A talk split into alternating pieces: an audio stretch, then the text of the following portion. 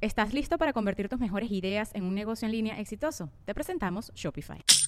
Tal vez no lo sabías, pero nuestro podcast More Than Mamis es un negocio. Y lo comenzamos, por supuesto, para desahogarnos y hablar sobre la maternidad, no para convertirnos en expertas de ventas y del e-commerce. Así que sí, necesitábamos ayuda para vender nuestro merch y poner en marcha nuestra tienda. Por eso estamos tan contentas de usar Shopify. Regístrate con tan solo un dólar por mes en shopify.com barra sonoro, todo en minúsculas. Ve a shopify.com barra sonoro para llevar tu negocio al siguiente nivel. Shopify.com barra sonoro.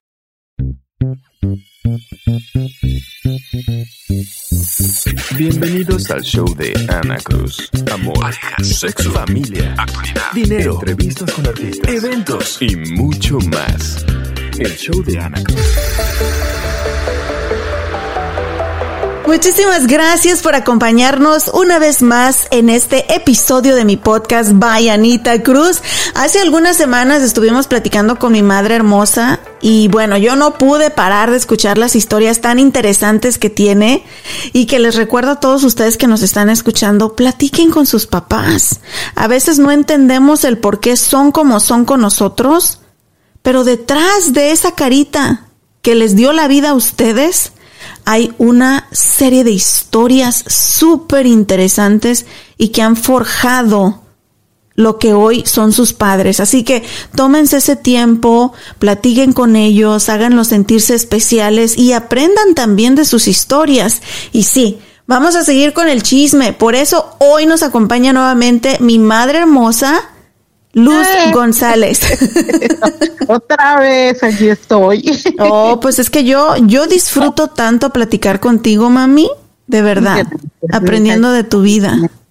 Yo también, mija, porque tú también tienes mucha enseñanza y no porque yo sea tu mamá no puedo aprender de ti, también aprendo de ti. Ah, ya luego les cuento todos mis dramas que ahora mi marido me dice, deberías de escribir un libro, ¿por qué no escribes un libro? Y yo, ¿a quién le va a importar mi vida, amor? Van a decir, ay, este, estas dramas aquí. Y dice, no, es que tienes muchas cosas padres que contar. Le digo, pues está bueno, lo voy a pensar y un día ahí me pongo a escribir todo toda mi historia de película también. Sí, muchas historias. La mía sería un poco de terror. Ah, no, y, y, precisamente de, de, eso vamos a hablar hoy porque ya llega a la historia el señor Manuel. chan, chan, chan, chan. En el episodio anterior donde tuvimos a mi mamá, hablamos de su niñez, de cómo ella recuerda su niñez, de las carencias que viviste y de que tuviste que trabajar desde muy pequeñita, mamá, pero también todo el aprendizaje que este sufrimiento te dejó. Y que te ha hecho ser lo que eres hoy. Ah, pero antes, mami, antes, antes, hay que darle gracias a nuestros amigos de Traders Village por hacer posible este episodio. ¿Qué es lo que más te gusta de ahí, mami, de Traders Village? Las plantas, hay muchas plantas muy bonitas. También te compraste unos pantalones, ¿no? La última vez que oh, fuimos. Sí, sí, hay una tiendita, un puestito con, de unos viejitos asiáticos. Ahí por los raspas. Hay, sí, y hay unos pantalones ahí que me recordaron mi juventud y son de cafeses de cuadritos pequeñitos. Bueno, estos no son acampanados, pero yo así los usaba en mi juventud, pero acampanados. Y me recordaron y solo por eso me los compré. Se trajo mi mamá sus pantalones de ahí, tienen ropa, tienen bolsas. Mujeres, díganle al marido que se lleve la cartera. Yo me sí. compré mi fruta, mi fruta en vaso, mamá, con chilito y limón, traía de todo, traía hasta coco ahí, bien rico. Sí muy rico todos y las piernas de pavo por ahí Ay, creo ay, que ay. también hay un puestito Sí. que vende piernas de pavo wow eso hasta el olorcito llama Así que ustedes ya lo saben, si quieren ir a comprar, como dice mi mami, a chacharear. Chacharía. Ahí cáiganle en Traders Village, eh, se encuentra en la Mayfield Road junto a la autopista 360 en Grand Prairie. La entrada es gratis, solamente pagan 5 dólares por el estacionamiento. Lleguen temprano porque pues sí, sí hay mucha gente. Lleguenle temprano, llegan ahí a almorzar y pasan un día muy bonito en familia y a los chiquillos los, entren- eh, los entretienen en los juegos mecánicos. a los jueguitos y hay música en vivo también. Sí, también, ahí para que se echen una buena bailada, ¿sale? Exacto. Ahora sí, mami, la vez pasada, pues sí, ya hablamos de tu niñez, de tu adolescencia, cuando llega ya esas, ah, ¿cómo di- le dice la edad de la punzada, donde ya empieza el amor y que la música? Yo descubrí, después de a mis 38 años, acabo de descubrir que mi mamá pidieron su mano. Yo, yo conocía la historia de mi mamá respecto al amor, de mi papá para acá. Yo nunca me había atrevido a preguntarle nada antes de mi papá. Ya saben, uno se imagina la foto ahí, ¿no? La mamá, el papá y que todo comenzó desde ahí. Pero descubrí que te pidieron la mano y dejaste al muchacho con el corazón partido, mamá.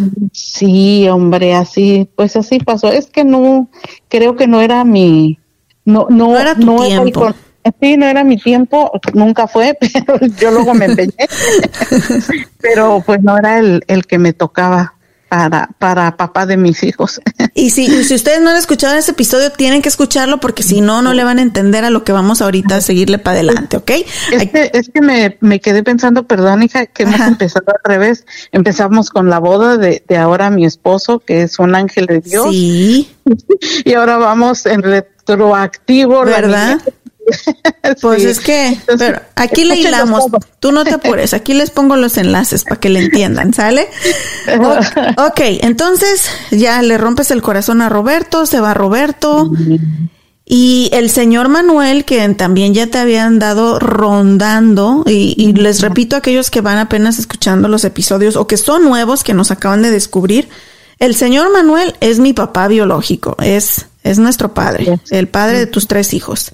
Así es. El señor Manuel ya te había rondado, pero aparte bien orgulloso él, ¿eh? Bien acá, bien de armas tomar, mi papá. Ajá, Y- siempre fue así. Y como la muchacha no se dejó agarrar la mano, dijo mi papá, pues yo no voy a estar aquí perdiendo mi tiempo y que es. se regresa pa'l norte, porque él nada más Ya. iba en temporadas allí a paseo, ¿verdad? Sí, iba por tiempos. A veces quedaba tiempos largos, pero pues ya, como ya había probado el, el, el Lola. Los dólares. sí, se Los dólares o las güeras también. Ah, también. Ahora se viene para el norte nuevamente. Mi papá también es chilango, ¿verdad? Desde el DF. Eh, él nació allá también, sí, eh, Ajá. nació en el solo que después este su mamá se lo trajo como a los 10 o 12 años a- al pueblo, porque pues ella era del pueblo y ahí y ahí creció, ya fue su adolescencia y su su madurez en el pueblo, pero era chilango. de nacimiento. Ahora, nacimiento. ¿en qué momento regresa él nuevamente al pueblo y cómo retoman ahora sí que pues un noviazgo que dicen que eran novios, ¿verdad? Nomás porque se veían de esquina a esquina ahí en la ahí en el pueblo de la a la salida de la iglesia. Pero ¿cómo comienza nuevamente tu historia con él, mami? Eh, pues para esto ya habían pasado algunas cosas. Este, según yo ya me había independizado o me independizaron a fuerzas mi familia de mi familia. Este, yo trabajaba, en ese tiempo trabajaba en el cine del pueblo. Eh, entré a trabajar ahí y siempre he tenido su- suerte en mis trabajos, bendito sea Dios, le eché muchas ganas y de ahí me hicieron, eh, me tomaron confianza los señores y me hicieron la encargada. Yo me encargaba de la tiendita y del boletaje, de cortar, de, de empezar el, el, el- la venta de los, yo no los vendía, sino yo era la que me encargaba de dar los boletos a la boletera y después de hacer el corte, contar el dinero, o sea, era como la encargada de ahí.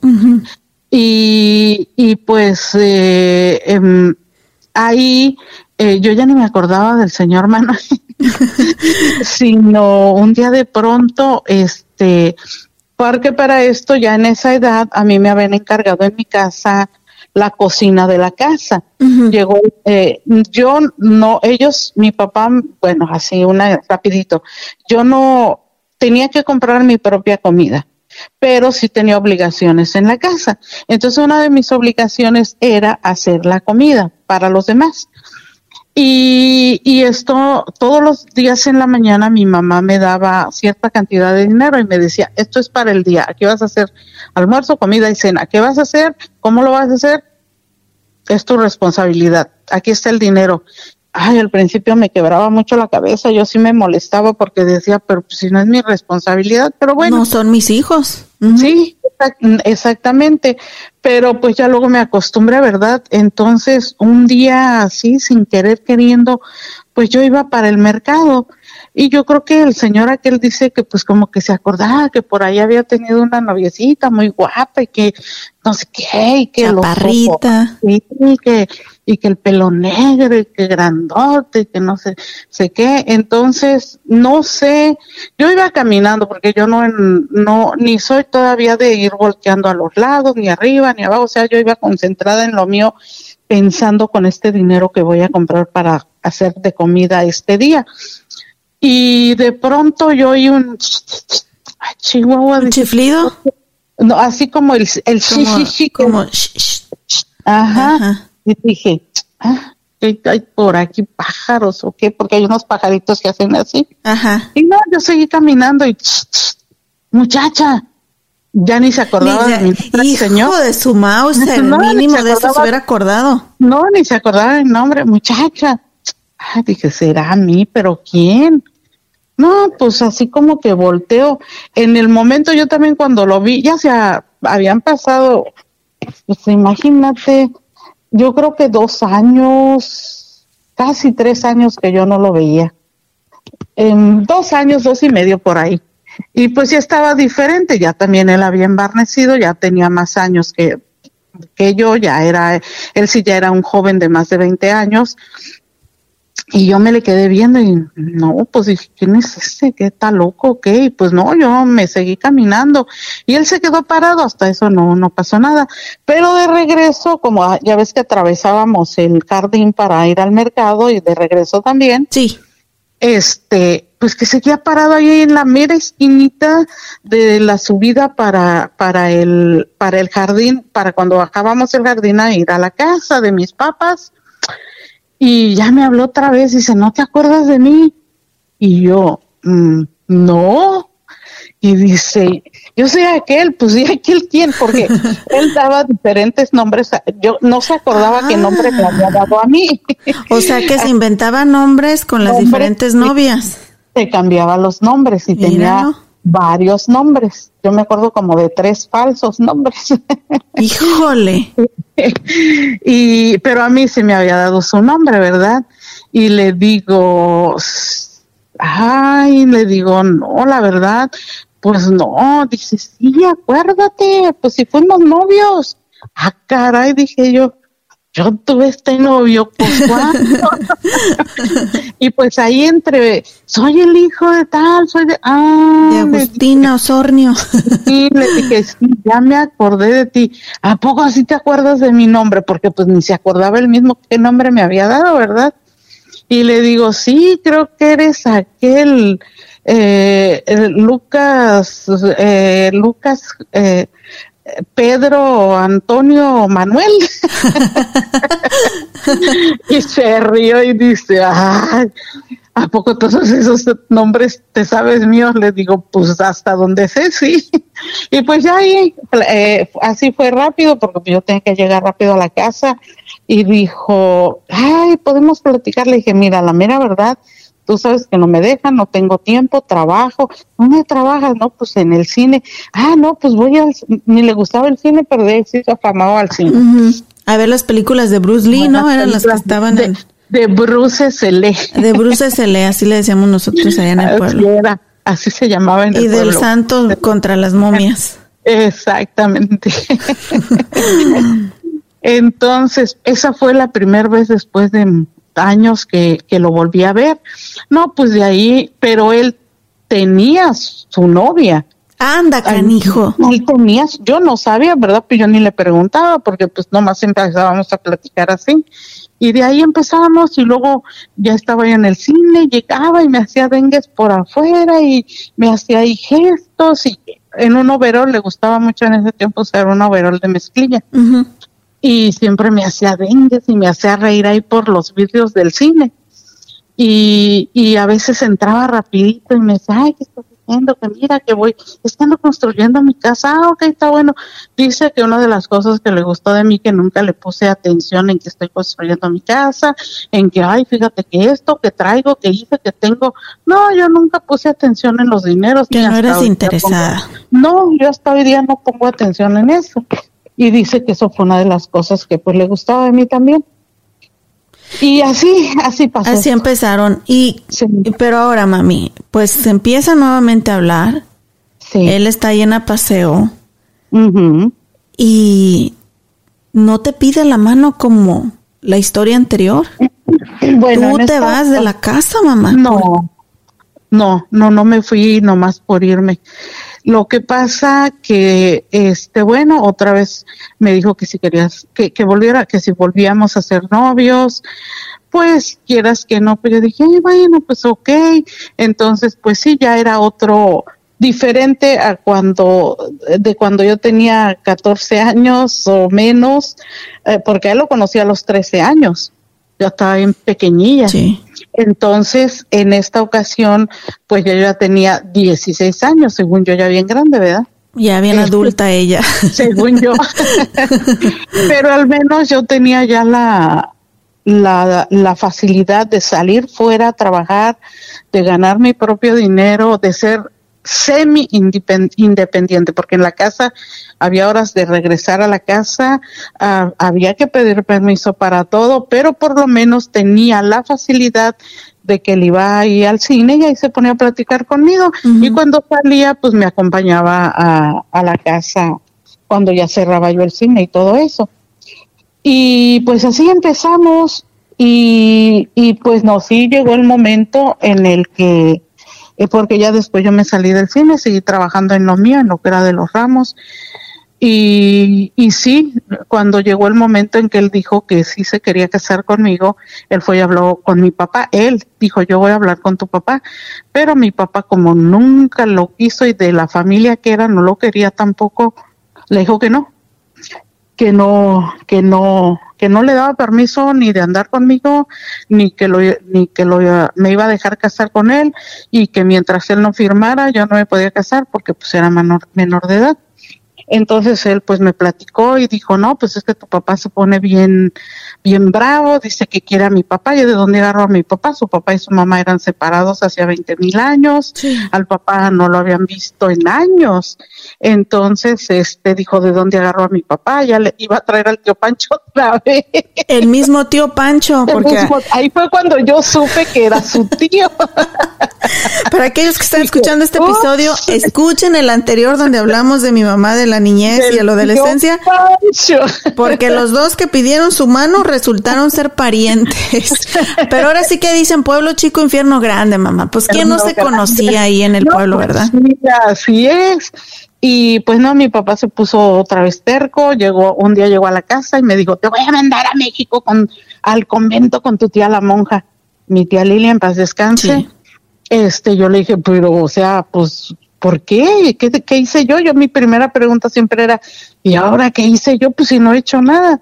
No, pues que tú quién sabe qué hijo de sabe qué tantas el dice que tu noviecito, ay, me paró y me dijo que se quería casar contigo. Bueno, pues creo que eso es una buena señal, ¿verdad? Que el muchacho para al papá directamente y le dice, oiga, señor, y yo no tengo padre, pero ya sabía los antecedentes de mi papá y lo que pedía, ¿verdad?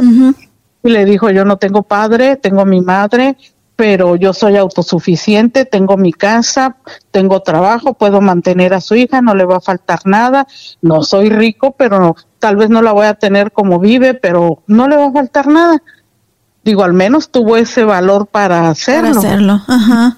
Pero no te dejaron, pues. no. Mi papá le dijo que no y fue y me dijo que me iba a mandar a México y que y yo le dije, yo no me voy a ir al convento, ¿qué carajos voy a hacer un convento? Le dije, no, papá, yo no me voy. Ya yo era más rezongona. Eso también lo saqué de ti.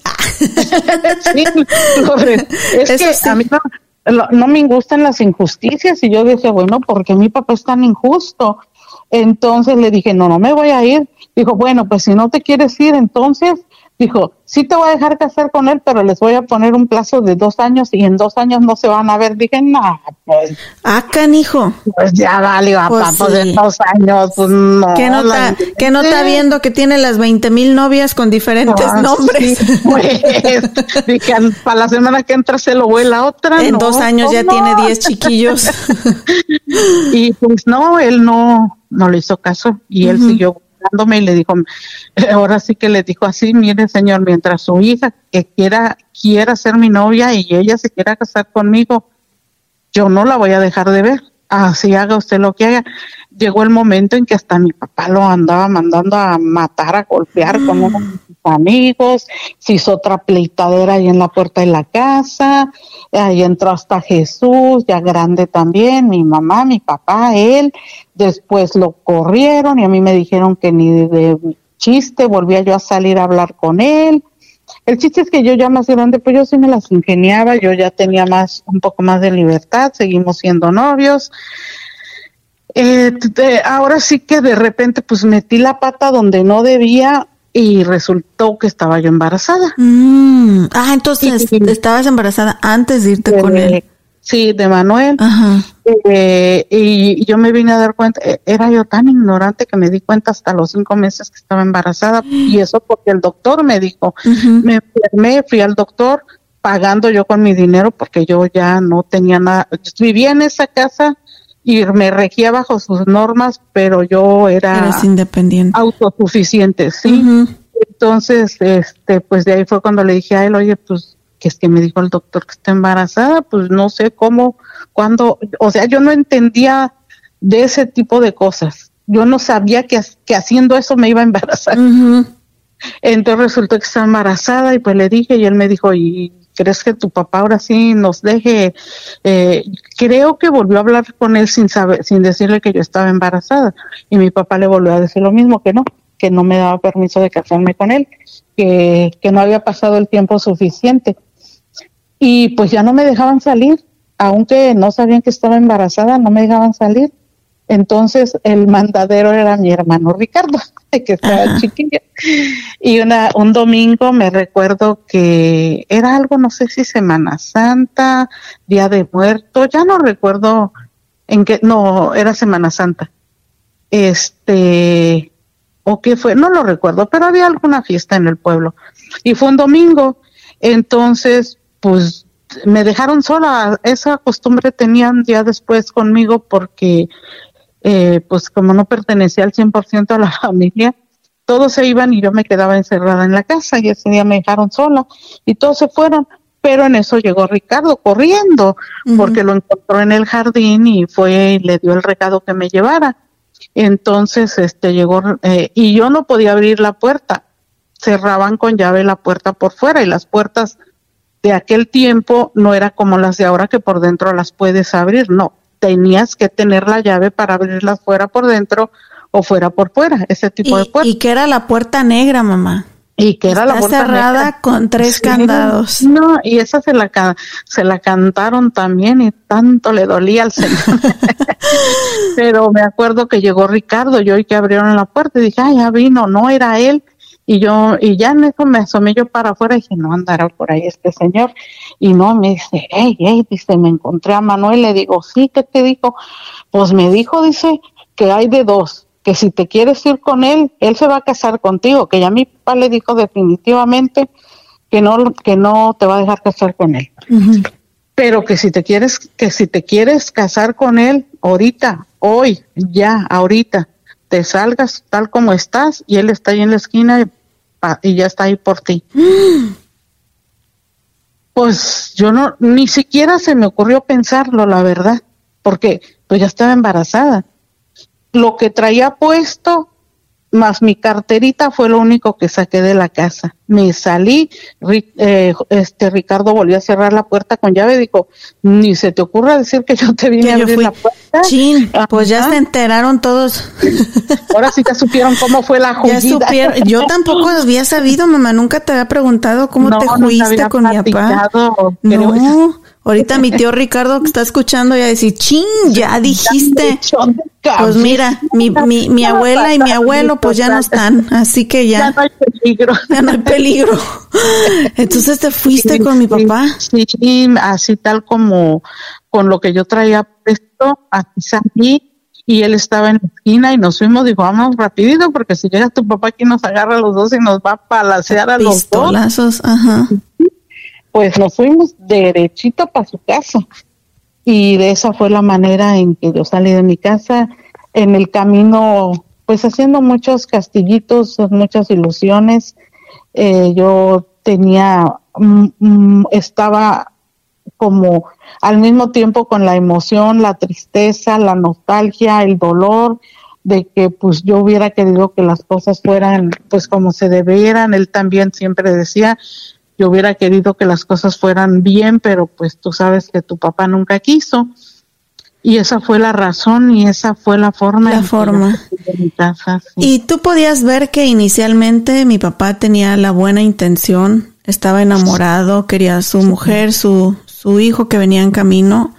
Sí. Y por cosas de la vida, la, todo se tornó en una manera muy triste y muy cruda, pero muy dolorosa. muy dolorosa. Que también para él, ahora que yo ya estoy grande y ya soy madre, también digo, yo no creo que él haya sido feliz al hacernos tan infelices a nosotros. Pero, No, no pero mami, algo también muy fuerte que pasó es que cuando tus padres se enteran, y eso sí ya me lo contaste creo en alguna ocasión, literalmente te dijeron que para ellos estabas muerta y te sacaron sí. de su vida y te abandonaron. Sí, fue una de las primeras veces que mi papá me mató. Hubo otras ocasiones.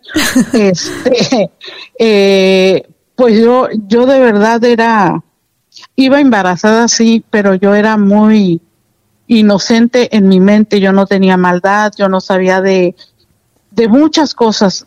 No tenía idea de muchas cosas. Cuando yo llegué a esa casa, yo era una, pues, niña adolescente muy inocente y, y, y ah, después, este, a los pocos días de que yo estuve en esa casa fue cuando me enteré que creo que hasta pocos días antes todavía seguía con, teniendo la novia otra y la tenía embarazada también.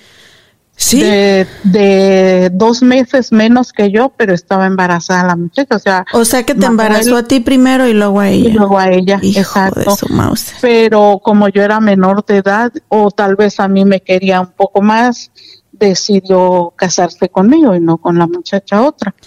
Pero en ese momento fue cuando yo me enteré y me enteré de muy mala manera, porque yo tenía 17 años todavía eh, en, en el momento en que yo me embaracé, tenía 17 años y, iba a cumplir los, los 18 apenas y, y creo que fue en fiesta de enero, ya me recordé cuando me, me fui con él porque porque tu hermano nació en mayo y yo en ese enero precisamente ya embarazada fue cuando cumplí los 18 años.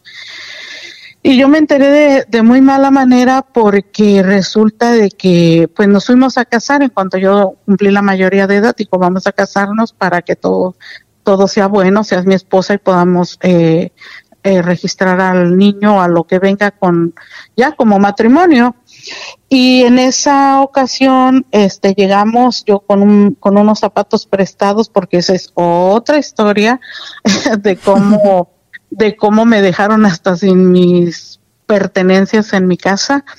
Este, llegué con unos zapatos prestados y un único vestido eh, que compré. Ese vestido era una de mis adoraciones, lo compré exactamente en el hospital donde murió mi otra hermana, que es otra historia, y yo por eso lo quería mucho y no lo soltaba para nada. Y, y este, y ahí fue donde, donde yo me, no en ese momento, sino de ahí surgió el hecho de que, de que me enterara que te- estaba otra muchacha embarazada de él. Y pues muchas cosas que pasaron, hija, muchas cosas. De ahí, de ahí empezó eh, muchas Fue la cosas. primer mentira y el primer Sí, eh, descubrimiento, sí, mío. Aparte de los nombres, ¿verdad? De Lucas, sí, Juan, claro. Pedro y todos los de la Biblia y Sí. nombres de la Biblia. Pero Así sí, tu matrimonio, mamita, y ya nosotros entramos en la historia. Bueno, ahí mi hermano llega tres años después, o yo tres años, nomás me lleva un año. Un año después nazco yo y tres años después nace mi hermano menor. Pero fue una vida de mucho sufrimiento, tanto para ti como para nosotros, porque él nunca dejó de ser el norteño que se iba a los Estados Unidos No. y desaparecía a veces por años. A mí creo que no me conoció hasta que yo ya tenía dos, tres años.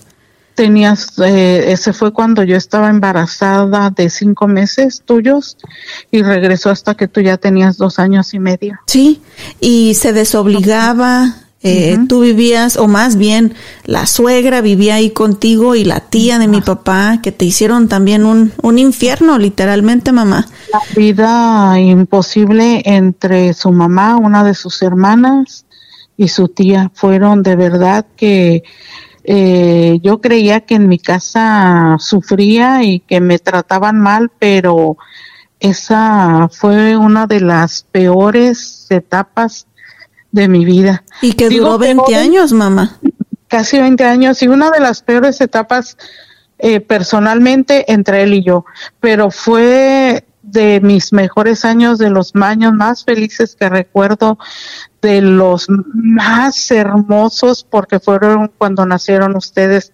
Y para mí, en el momento en que yo sabía que estaba embaraz- embarazada de cada uno de ustedes, híjoles, era así como el wow, y cuando nacían y veía yo sus caritas, me daba más ánimos y me daba más ganas de salir adelante y de luchar y de y, y- y de defenderlos con mi vida a ustedes también y, y fueron eh, eh, fue un contraste entre sufrimiento con él pero la felicidad de tenerlos a ustedes conmigo que ya eran mi mi vida mis tesoritos mi- mis motores entonces era un contraste así que ahora en estos tiempos que yo lo veo digo de verdad que recordando ya bien todo, creo que fuimos más felices que infelices, Sí. porque éramos una pequeña familia de cuatro, ustedes tres y yo, que no, no, nos hacíamos una coraza entre los cuatro y nos valía gorro lo demás, pero nosotros en nuestra pro- pobreza éramos muy Muy felices. felices. Y sí, mami, yo siempre lo he dicho que yo tuve una niñez muy bonita, muy pobre, de mucha escasez, pero muy, muy bonita y precisamente en eso nos vamos a enfocar en esta segunda parte de este episodio. Así que bueno, ya supimos cómo llegó mi mamá ahí con el señor Manuel y con la suegra y la tía y todos los en- ahí entenados ahí metidos en la casa donde supuestamente era la casa de mi mami, pero todo el mundo hacía lo que quería y la trataron muy, muy mal. Pero bueno, vamos a continuar con la historia, mamita. Nada más Ay, que. Pues vamos a escuchar a Traders Village, porque si no, ¿cómo pagamos las facturas, mamá? Si estás en búsqueda de un lugar con diversión para toda la familia, donde tanto mamá, papá, los niños y hasta los abuelitos van a encontrar entretenimiento, el lugar se llama Traders Village de Grand Prairie. Así es, señores. Abiertos sábados y domingos, es un lugar, eh, escuchen esto, 160 acres llenos de diversión, puestos donde ustedes van a poder negociar cara a cara con los dueños del negocio y comprar desde botas, sombreros, herramientas, bicicletas, muebles, joyería, señoras, bolsas, juguetes para los niños, plantas, frutas y verduras y mucho, mucho más. Además tienen juegos mecánicos que los pequeñitos aman. No se van a querer bajar de ellos. Así que ya lo saben, Traders Village de Grand Prairie, localizado en el 2602 Mayfield Road en Grand Prairie. También sígalos en las redes sociales como arroba Traders Village. Ahora sí continuamos platicando con mi madre hermosa. Bueno, ya llegamos ahora sí a esa casa. Mi mamá tiene a mi hermano Manuel, después nazco yo um, a- al año, después nace mi hermano el más pequeño, Ricardo.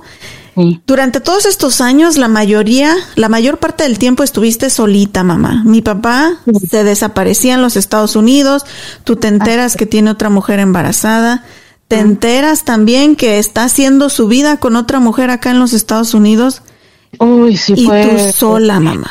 yo sola. Creo que eh, en ese momento ah, ah, esa noticia creo creo que no me dolió lo suficiente porque tenía una preocupación más, mayor en el momento en que dice que un familiar de él mismo, una señora que en, su vida me había dirigido la palabra, solo ese día me habló para decirme que, que el hijo de ella lo había visto al señor acá con, con una mujer y que se la presentó como su esposa. Con una güera.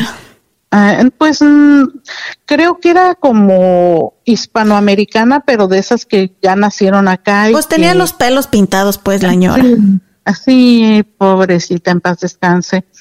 Este, pero sí, pues fue, eh, nace Manuel, eh, al, al, al, poco tiempo, pues me embaracé de ti, aunque me hicieron cesárea, pronto me embaracé y él me dijo cuando, cuando ya tenías como que le dije pues que ya estábamos, em, que ya estábamos embarazados de nuevo, él empezó a decir que pues como cuando nació Manuel no teníamos dinero y nunca teníamos porque era bien flojo y se lo gastaba en borrachera. bueno, y es fue otra historia que se gastó el dinero cuando nació Manuel. Y decía, no, no quiero otra vez estar eh, tronándome los dedos porque no tenemos dinero y que, y que quiero que te atiendan bien y que sabes no quiero que andemos a las carreras y bueno, me empezó a medio lavar el coco. Y, un día, delante de su mamá, íbamos a misa, creo, y, y, íbamos caminando y me dice, y me dice, oye, dice, te quiero hacer una pregunta. Le dije, sí y dijo, ¿qué harías tú si yo me voy a Estados Unidos y me casara para arreglar mis papeles? Mm. Estaba embarazada ya de ti y traíamos a Manuel pequeñito y este volteó y le digo, ¿qué? No, pues que qué harías si yo me casara en Estados Unidos. Mira que le dije, ni lo vuelvas a repetir, ni me interesa. Y el día que tú te, te fueras a Estados Unidos y te casaras, te olvidas de mí y de tus hijos para siempre. Y él tiró una carcajada y le dice a su mamá, oye mamá, esta lo que dice, porque eso sí, la mamá pegadita siempre con él y nomás escuchando. Alcahueta también, como les decimos, ¿verdad? Exacto. Y le dijo, oye, dice, dice que si me cae. Y, y ella volteó y se me quedó viendo y dijo, eh, eh, él le contaba sus planes a ella. Y dijo, ay, tú se la crees, hijo. Y así quedó ya nunca me volvió a nombrar nada de eso. Pero a los pocos meses me dice, ¿sabes que mi, mi compadre Javier, el padrino de Manuel, se va a ir para Estados Unidos y me dice que si me voy con él? Y yo le dije, no. Y dice, pero es que mira que que si el tiempo que te falta ya nada más y que necesitamos dinero, yo le dije, no, no quiero que te vayas, aquí podemos, hemos podido hasta el día de hoy, yo sigo trabajando, yo trabajo y juntamos dinero, no, pero que no sé qué, o sea, él ya tenía el plan de venirse. Ya, ya tenía su plan. y, no solo de venirse, sino de buscar con quién casarse y arreglar papeles. Entonces, este, pues se vino, mm, pues ese día me quedé yo así como eh, demasiado triste, lloré muchísimo porque yo me sentí más sola que la última coca del desierto, porque mi familia no me hablaba, no me visitaban. Eh, bueno, esto de que mi papá me mató fue desde que Manuel e, iba a nacer, que, que lo llamó lo, ese día que nos íbamos a casar, él le fue y le dijo, bueno, ya ella es mayor de edad, pero aún si usted quiere acompañarnos para para pues que nos vamos a casar para que vea que sí me voy a casar con su hija, ¿verdad? Y, y, fue cuando pasó esto de la otra muchacha y que él se echó a correr muchas cosas. Entonces mi papá se enojó mucho y desde ahí dijo que pues yo estaba muerta para él, que jamás volviera a buscarlos. Yo tenía prohibido ir a esa casa, toda mi familia tenía prohibido siquiera voltear a verme en la calle y yo dejé de existir para ellos. Entonces cuando él se vino yo me quedé con, ah, Ah, con Manuel chiquito en brazos, embarazada de ti, yo me sentí de verdad tan sola que lloré mucho y lloré mucho, mucho, por mucho tiempo. Pero él se vino, ok, empezaron las cosas bien, pues me hablaba a la caseta del pueblo porque pues no había teléfonos en las casas y como antes, ¿verdad? Pero justo un mes antes, ¿qué tanto tenía? O sea, yo tenía cinco meses, seis, siete, ocho meses tres meses, a los tres meses que se vino, eh, un día llegaron y que tenía llamada, llamada para, para en teléfono para él, digo con él, perdón. Y pues yo ya estaba de ocho meses, ya padecía de mi riñón, eh, me pasaba lo que a ti, ya bien hinchada y apenas caminaba. Me acuerdo que me dijo una hermana de él, que está en México, me dijo que ella me acompañaba y que dejara el niño allá con su mamá en la casa. Y bueno, pues yo emocionada, ¿verdad? Porque él ya, ya tenía como un mes que no me hablaba. Y dije, ay, me habló, ya solo me falta un mes para que nazca. Y ok, vamos. Y híjoles, de verdad que fue otra de mis decepciones de, de, de, de él porque eh, fue la primera vez que me habló borracho, la primera vez que me dijo María, que nunca jamás en su vida me, me había dicho María ni me lo volvió a decir. Y uno de mujer tiene un sexto sentido. Sí. Cuando en el momento que él me dijo María, mi corazón brincó y dije, María. Sí, y, y yo le dije, María, ¿por qué me dices María si mi primer nombre es Luz? Y solo una persona en Napaseo me decía María, una viejita que ya falleció, pero le dije, o sea, yo dije, María, en mi mente sonaba ese nombre, María.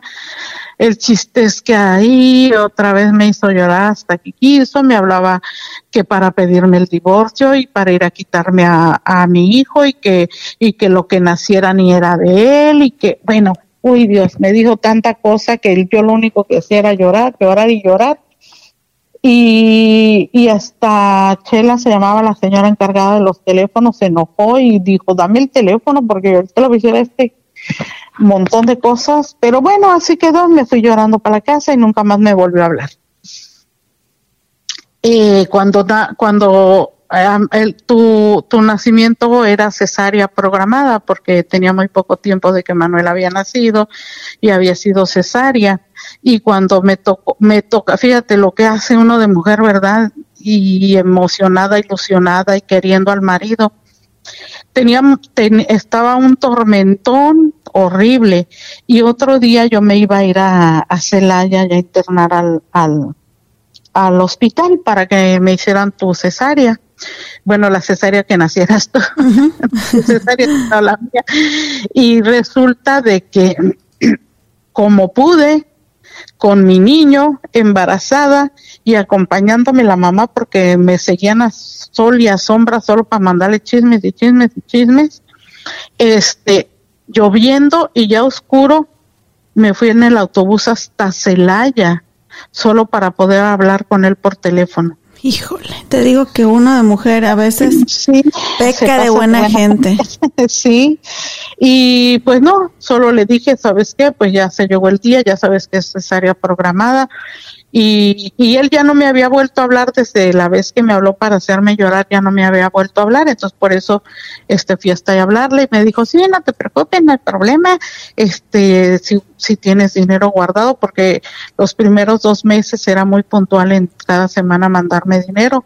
Yo guardé dinero para la cesárea, para vivir, para comer, y, y me dijo eso, y si te falta, dice, pues solo me avisas y yo te mando más. Amén. Pero bien seco. Y ya regresa hasta que yo ya casi tengo los tres años, pero durante ese tiempo pues nos las arreglamos nosotros solitos, mami. Tú siempre trabajando, nunca nos faltó nada. Y ahí es donde yo empecé a comprender, bueno, ya cuando tuve unos cuantos añitos, las maravillas que tú hacías, mamá. Por ejemplo, mi mamá nunca nos dejó solos, nunca nadie nos cuidó, siempre mi mamá estuvo con nosotros y te las ingeniaste para trabajar desde casa, porque dinero no te mandaba. Desde casa tú seguiste nuevamente con lo de tus azares. Sí, pedí de mi trabajo. Y no dormías, mamá, porque durante el día querías estar con nosotros, pasar tiempo con nosotros. Y yo recuerdo, no teníamos electricidad. La electricidad la tuvimos en, en esa casa que de hecho eran puras paredes ahí que me extraña porque puro mi papá puro ladrillo pelón. Y me extraña porque mi papá era albañil, y luego se vino a Estados Unidos y ganaba dinero, mamá, pero pues Sí, nunca lo vimos. Y- Claro. Y, la casa eran paredes así como, no, no tenía ni la, lo que aquí le llaman textura, allá era No, no. como el cemento, el, el afinado, era Los puro ladrillo. sí. No teníamos ventanas, mi mamá tapaba, o sea, los cristales, mi mamá le ponía trapos viejos ahí, Sí. plásticos para que no entrara el frío. No teníamos electricidad eh, por muchos años. Ajá, así es. Y mi mamá en las noches, yo te recuerdo, ya cuando tuve uso de razón, en, en tu cuarto, en una sola camita, nos dormíamos todos, hechos Sí. bolita, como tú dices, nunca nos separamos, siempre nos cuidamos y protegimos entre los cuatro. Yo abría mis ojitos, ya tendría yo unos tres, cuatro añitos, abría mis ojitos y yo te veía a la luz de las velas sentada así, toda encorvada con tu espaldita, yo creo que ya está con dolor. Dos, tres de la mañana y mi mamá armando sus ramos, sus lazos. Trabajando desde casa para no dejarnos solos. Así era, mija. Yo, yo no quería, eh, por traumas de mi niñez y cosas de mi niñez, jamás, jamás quería que ustedes estuvieran con nadie que no fuera conmigo. Yo no tenía confianza a nadie que me cuidara a mis hijos. Y esa era una de las razones en que, en que yo dije no. Yo trabajo en la noche, eh, a veces acababa a las 5 de la mañana y ya iba y me dormía a 5, 6, 7. Los niños son bien madrugadores. ya, ya para las 7 de la mañana ya andaban ahí queriendo Brincando. la brincando y pues yo ya abría los pero, pero no me pesaba, ni siquiera sueño tenía, yo era feliz con mis hijos. El amor de madre, mami. Sí, y también recuerdo mucho que pues éramos muy pobres, pero comida nunca nos faltó.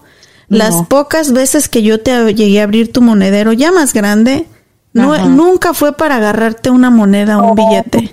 No, ustedes nunca tomaron nada que no. No, yo abría tu monedero, mami, ya cuando tenía como la edad de mi hijo, ahorita 11 años, solamente para ver, porque decía, ¿cómo lo hace mi mamá? Nunca nos faltan las tortillas. Y abría tu monedero y tenías una monedita ahí de 5 pesos. Sí. Pero yo te recuerdo, ¿sabes cómo, mami? Eh, que siempre ponías tu radio. ya cuando tuvimos luz después de los 12 años, ponía, o de pilas. sí, es cierto, de pilas. Ponías tu radiecito y escuchabas a Tres Patines, Ah, sí. a Calimán y a Porfirio Porfirio Cadena, el ojo de vidrio. Ahí andaba mi mamá escuchando su radio. Yo me sé todos los episodios de esas radionovelas y te ponías a cocinar y me olía tan rico cuando hacías la sopita de fideo que de hecho nos arrimábamos a ti allá a la estufa y antes de que le echaras ya el, eh, lo que muele uno en la licuadora, el jitomate y la cebolla, era la pura sopita ahí este doradita y le ponías poquito de líquido y nos Ajá. dabas un, un puñito. Tomate, sí, me decía, mami, dame de la doradita, porque está bien buena. Pues del hambre, mamá. Pero Sí. nunca nos faltó comida, ya sea que nos regalaban, que ahí en las huertas de atrás o de enfrente, pues íbamos por los elotes. Tú tenías un fogón en la, en la casa porque pues tampoco teníamos gas. Ahí No. cocinabas, hacías tus todo, pero no tortillas. tenía para comprar gas. Pero nos hacías este, no eran quesadillas, aquí les llaman quesadillas de flor de calabaza, no eran tacos porque no había, no había queso, pero tú hacías las tortillas a mano y le echabas las flores de calabaza con jitomatito, un chilito ahí picado, delicioso. Me pasó, te, ay, hasta se me antojó ya otra vez. Sí, y siempre te aseguraste de que tuviéramos una niñez bonita jugando ahí en el patio de la casa. También para Día de Reyes, yo recuerdo que una vez también me desperté en la noche y que Me te encontré, encontré al- a, los Reyes. Eh, me desperté en la noche y así de reojo veo a mi mamá sentadita, ahí eran como las 2, 3 de la mañana, cose y cose con sus manitas porque no tenías máquina de coser. No. Y al otro día me despierto y los reyes me dejaron una muñeca Barbie, pero pues de esas piratas, ¿verdad? Claro. Era la, la Barbie pirata y una cajita de cartón, escuchen esto, lleno de ropita. Así, así como mi mamá se hacía su ropa cuando ella era joven, eh, soltera, así me hizo, pero sí, ya ni me acuerdo cuántos trajecitos, vestidos, todo Para- para mi, para mi Barbie. Sí. Así es, hija. Yo mi más grande ilusión, yo como sufrí tanto de niña, de jovencita, y yo me juré a mí misma y a mi Padre Dios, me juré que yo iba a hacer hasta lo imposible porque ustedes fueran felices. Jamás me juré a mí misma, le juré a mi madre, le juré a mi Dios, jamás gritarles, jamás ponerles una mano encima, y jamás maltratarlos porque yo estuviera enojada o porque a mí me hicieran enojar. Y eso fue lo que traté toda mi vida, de verlos felices, de cuidarlos, de protegerlos, de que aunque fuera tortillita con huevito, con frijolitos, con sopita, pero verlos que se llenaban su barriquita, aunque en la cazuela nomás sobrara tantito caldito o una tortillita, yo era feliz. Yo me llenaba solo de verlos a ustedes así. Toda mi vida para mí, aún a hoy día, y lo dije ya en el otro episodio, para mí ustedes fueron mi todo, mi felicidad. Con ustedes se me olvidaba el mundo que giraba afuera, solo ustedes eran mi mundo. Y yo fui tan feliz, hija, y lo sigo siendo porque mi Padre Dios me Aquí ha dejado hasta hoy día. Y a nosotros también, mami, nos diste una niñez muy bonita y que, pues sí, no, no éramos tontos. Sabíamos que teníamos un padre ausente que cuando venía a casa lo único que pasaba es que había violencia, había gritos, había ofensas. eh, él es alcohólico y mentiras y hambre y muchas cosas muy feas que vi- vivíamos cuando él venía.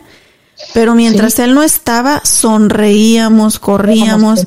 Éramos las, éramos la familia más feliz del mundo en medio de nuestras carencias.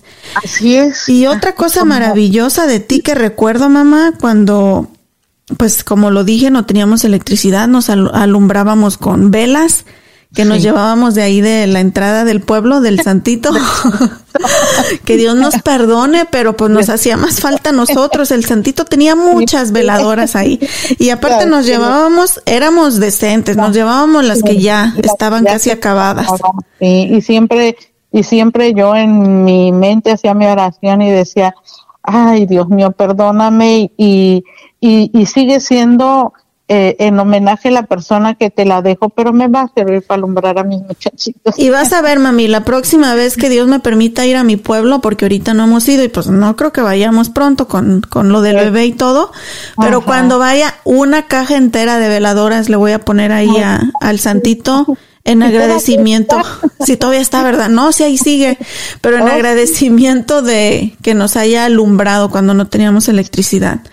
En, es. en ese tiempo, mamá, alguien nos regaló una televisión a blanco y negro. Y nosotros pues ya éramos niños de unos 10 años, yo creo, 11 Sí. años de la edad de mi hijo.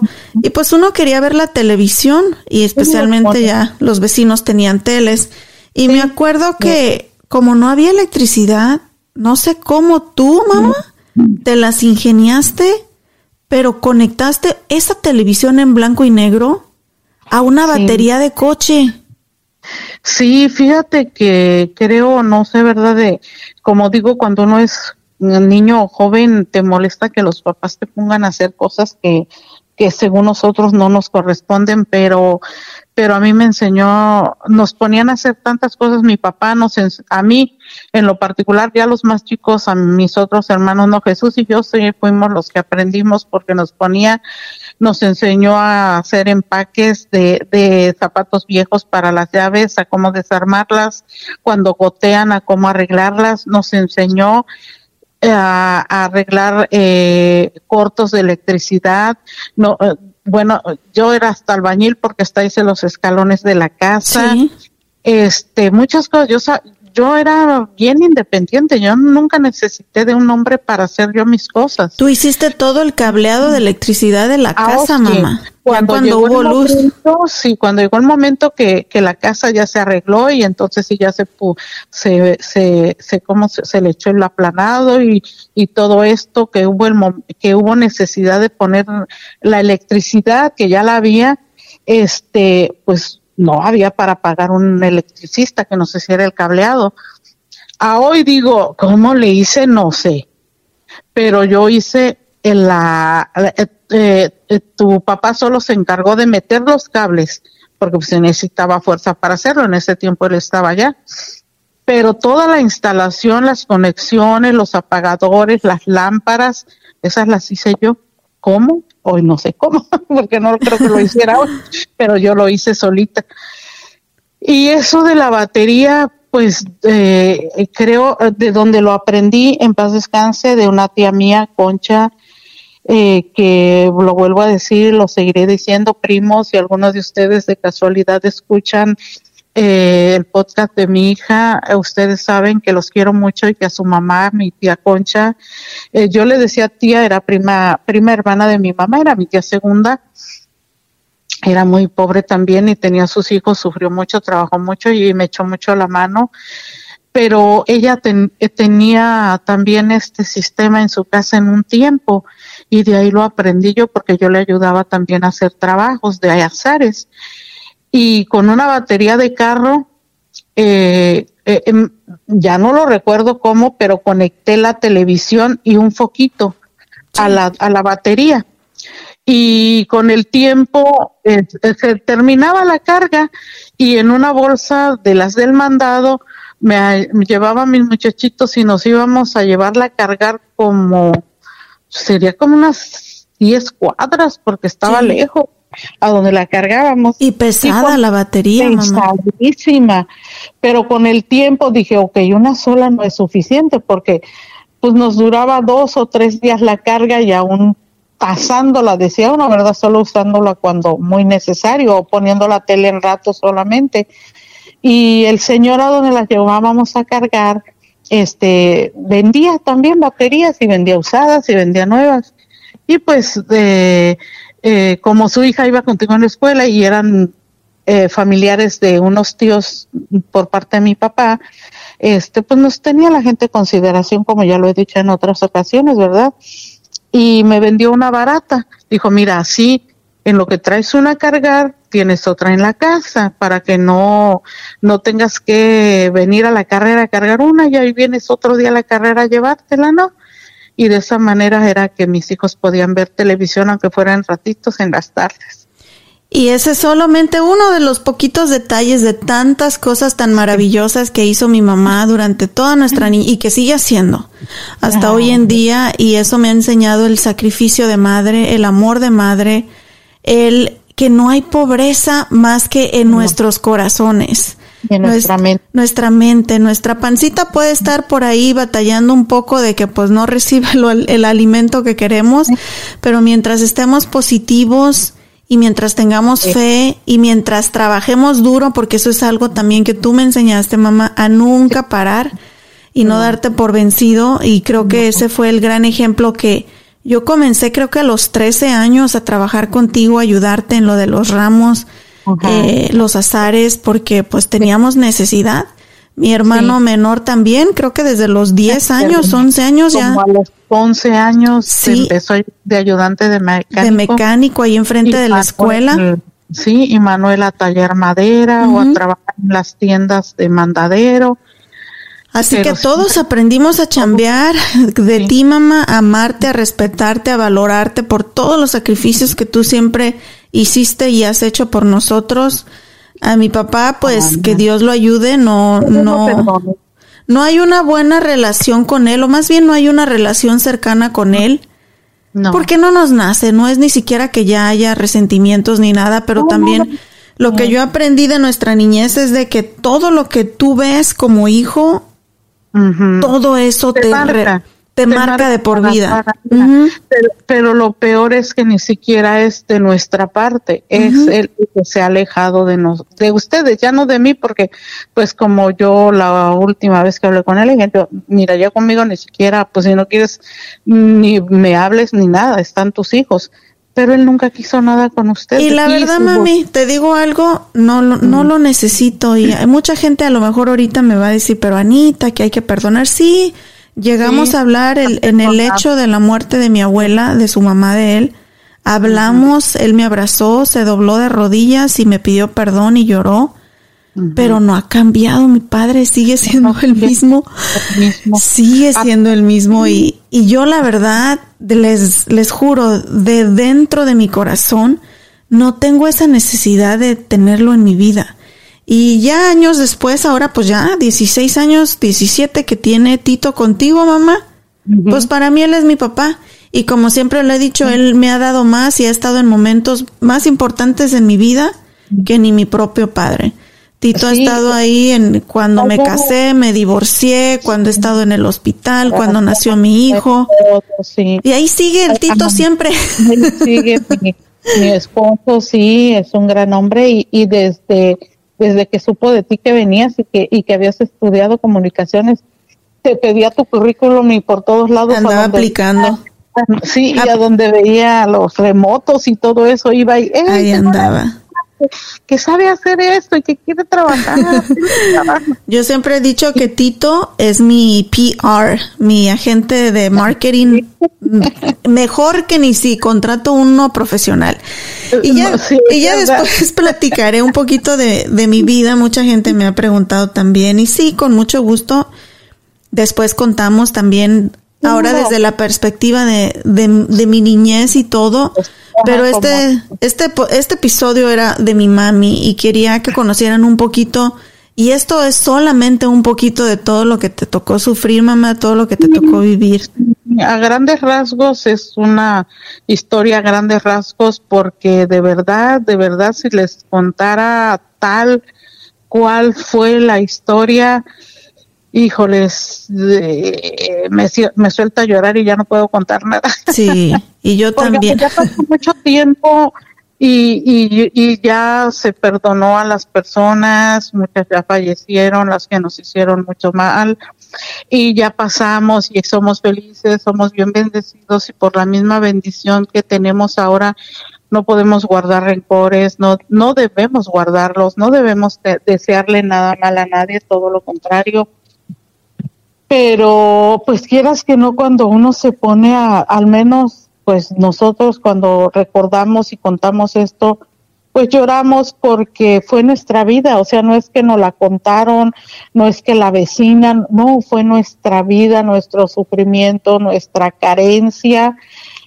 pero ahora de verdad yo creo, eh, no creo, sé que solo papá Dios nos estaba preparando para cuando viniera a darnos todo lo bueno, supiéramos valorarlo, apreciarlo y darle gracias a Él por todo lo que nos ha dado ahora. Exacto.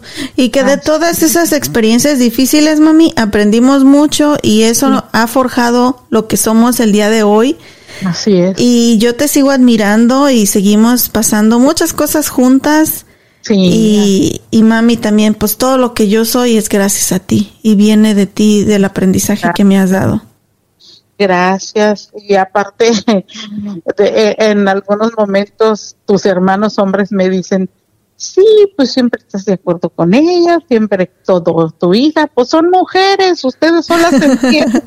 Y pues la neta salí de Pues, buena cabeza, sí. mamá, no salí rebelde ni Pues, La nada. verdad que sí, mira, yo creo que como adolescentes, mis hijos hombres en algún momento tuvieron sus etapas de adolescentes, de jóvenes, de, de frustraciones también, de la vida que llevamos, pero Dios siempre me escuchó y ustedes siempre escucharon mis consejos y yo le doy tantas gracias a mi padre porque lo digo, lo repito y lo seguiré diciendo ante cualquiera como hijos no, son los mejores hijos que existen en el mundo. Yo sé que hay otros también y que cada padre eh, reconoce cuando un hijo es buen hijo, pero de verdad siempre han sido buenos hijos, respetuosos, amorosos, cariñosos.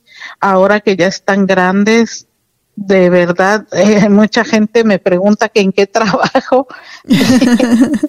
Pues hasta me da la vergüenza, pero yo tengo casi 12 años que no trabajo ya. Y, y, y entonces en, en México, una anécdota así rapidito, los amigos de, de tu hermano, ya ves que se siguen teniendo su grupo de, de amigos que se Sí. mensajean todo, y una y, y le han preguntado a Manuel, oye, pues ¿en qué trabaja tu mamá? Le digo, ahora sí, ahora sí voy a cantarles la canción esa que dice, pues ¿en qué trabaja la señora? Pero es porque yo siempre, igual mami, yo te lo dije, todo lo que sufriste, te sacrificaste. Gracias a ti, eh, mi hermano menor y yo tenemos una educación universitaria y yo lo vi cuando llegué aquí y te vi de la manera en que trabajabas, mamá, ya sin un riñón, sin la matriz, con tantas operaciones. Mi mamá tenía dos, tres trabajos recogiendo basura en el parque de la feria trabajando en una lavandería en, entre la nieve porque abrían el, la puerta donde hacen el shipping y mi mamá ahí con sus piecitos mojados y al lado de las máquinas bien calientes doblando cosas. Yo te vi trabajando, mamá, y yo lloré. Ya venía yo graduada de la universidad y dije, Dios mío, solamente dame el camino para yo comenzar a cuidar de mi mamá.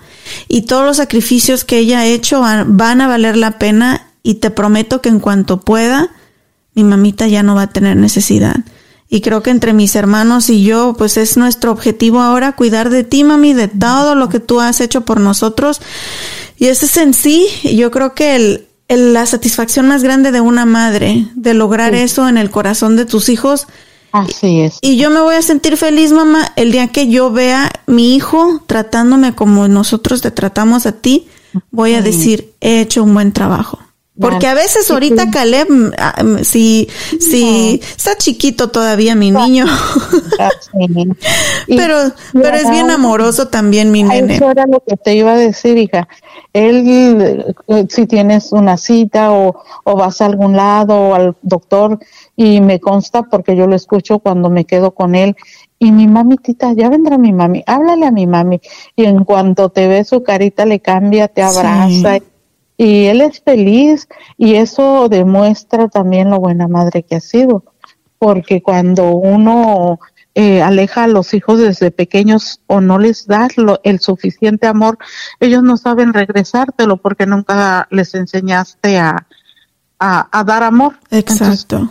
Entonces, desde el momento cuando tu hijo, y más en la edad en que está ya ahorita Caleb, en que ya se avergüenzan de todo, pero cuando él todavía te abraza y te besa y te dice, mamita, te quiero mucho, eso significa me, me derrite mi corazón.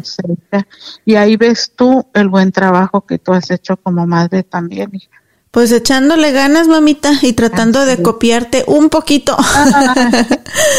y pues, pues, bueno, así llegamos al final de este episodio. De verdad, muchas gracias por ser parte de nuestras vidas, porque ya están escuchando hasta más de lo que deberían de escuchar. Pero les agradecemos mucho. Tenemos solamente un par de episodios más porque he tomado una decisión importante ahorita en este momento de mi vida. Estamos pasando por muchas cosas muy difíciles, mi esposo, mi hijo y yo, nuestro bebé, que creo que era el momento también para mí de tomarme una pausa. Así que vamos a llegar pronto al, al final de este, de esta primera temporada de mi podcast.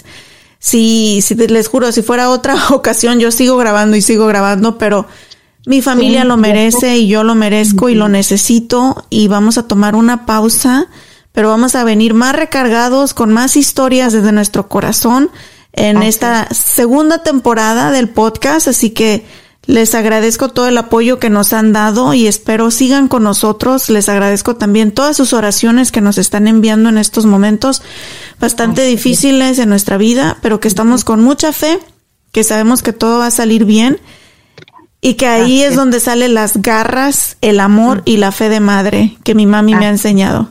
Así, que seguimos, mamita. Seguimos, seguimos y creo que también eh, mucha de nuestra gente en alguna ocasión ya lo dicho, ya lo he dicho porque a mí me pasa cuando escuchamos este tipo de historias nuestra gente recuerda también porque no fuimos los únicos, no somos los únicos con tanto sufrimiento, hay montones de personas que a veces no se atreven o no saben cómo contar o no saben cómo pedir ayuda, pero esperamos que les sirva o al menos para que se rían un poquito porque lo hacemos de una manera en que es sufrimiento, pero que ya pasó y que lo hacemos un poquito divertido, o que vean que no son los únicos que, que que en cierto momento todos sufrimos, pero teniendo fe, siendo unidos, amándonos como familia, salimos adelante de todo lo que se nos presente. Así es. Pues bueno, mamita, ahora sí, antes de irnos, muchas gracias a mis amigos de Traders Village de Grand Prairie. Lléguenle ahí con toda la familia, están abiertos sábados y domingos y hagan memorias con sus hijos para que les duren para siempre. Eh, hasta el simple hecho de verlos ahí subir a los juegos mecánicos, sus sonrisitas, recordar dónde se comían sus elotes, sus raspados.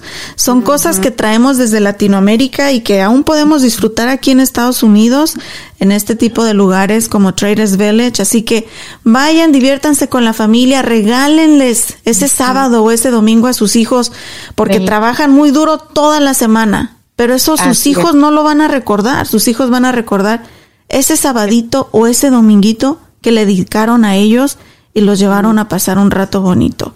Así es. Recuerden, Traders Village está en la Mayfield Road junto a la autopista 360 en Grand Prairie. La entrada es completamente gratis y el estacionamiento cuesta tan solo 5 dólares.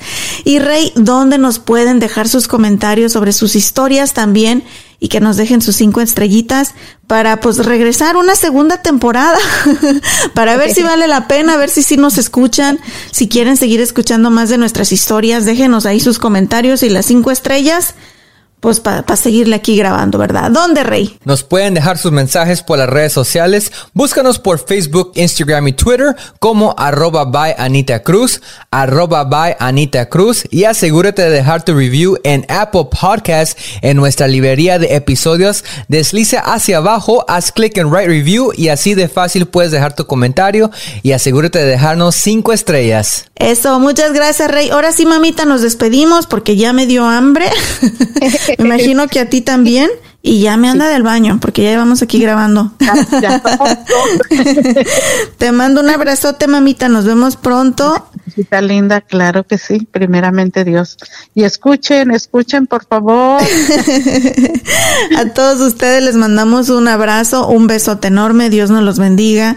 Y sí, si Dios quiere, eh, en un par de semanas nos tomamos un break y si Dios quiere, Dios nos lo permite y ustedes quieren que regresemos eh, en un mes o en un par de meses más, regresamos con nuestra segunda temporada, ya cuando mi mente, mi corazón, mi salud física y nuestra familia esté un poquito más estables, ¿ok? Les agradecemos sus oraciones, los queremos mucho. Bye, mamita. Bye, mi hijita linda, te adoro, cuídense y mañana nos vemos. Gracias por ser parte una vez más del show de Ana Cruz. ¿Estás listo para convertir tus mejores ideas en un negocio en línea exitoso? Te presentamos Shopify. Tal vez no lo sabías, pero nuestro podcast More Than Mamis es un negocio y lo empezamos por supuesto para desahogarnos y hablar sobre la maternidad, no para convertirnos en expertas de ventas y del e-commerce. Así que sí, necesitábamos ayuda para vender nuestro merch y poner en marcha nuestra tienda. ¿Y cómo suena con Shopify? Llegó otra venta. Shopify es la plataforma de comercio que está revolucionando millones de negocios en todo el mundo. Ya seas un emprendedor desde tu casa o desde donde sea, Shopify es la única herramienta que necesitas para iniciar, administrar y hacer crecer tu negocio sin dificultades. Con Shopify puedo gestionar pedidos, envíos y pagos desde cualquier lugar, brindándote toda la información y estadísticas de tus ventas al detalle. Regístrate para un periodo de prueba con tan solo un dólar al mes en shopify.com barra sonoro, todo en minúsculas. Ve a shopify.com barra sonoro para llevar tu negocio al siguiente nivel. Shopify.com barra sonoro.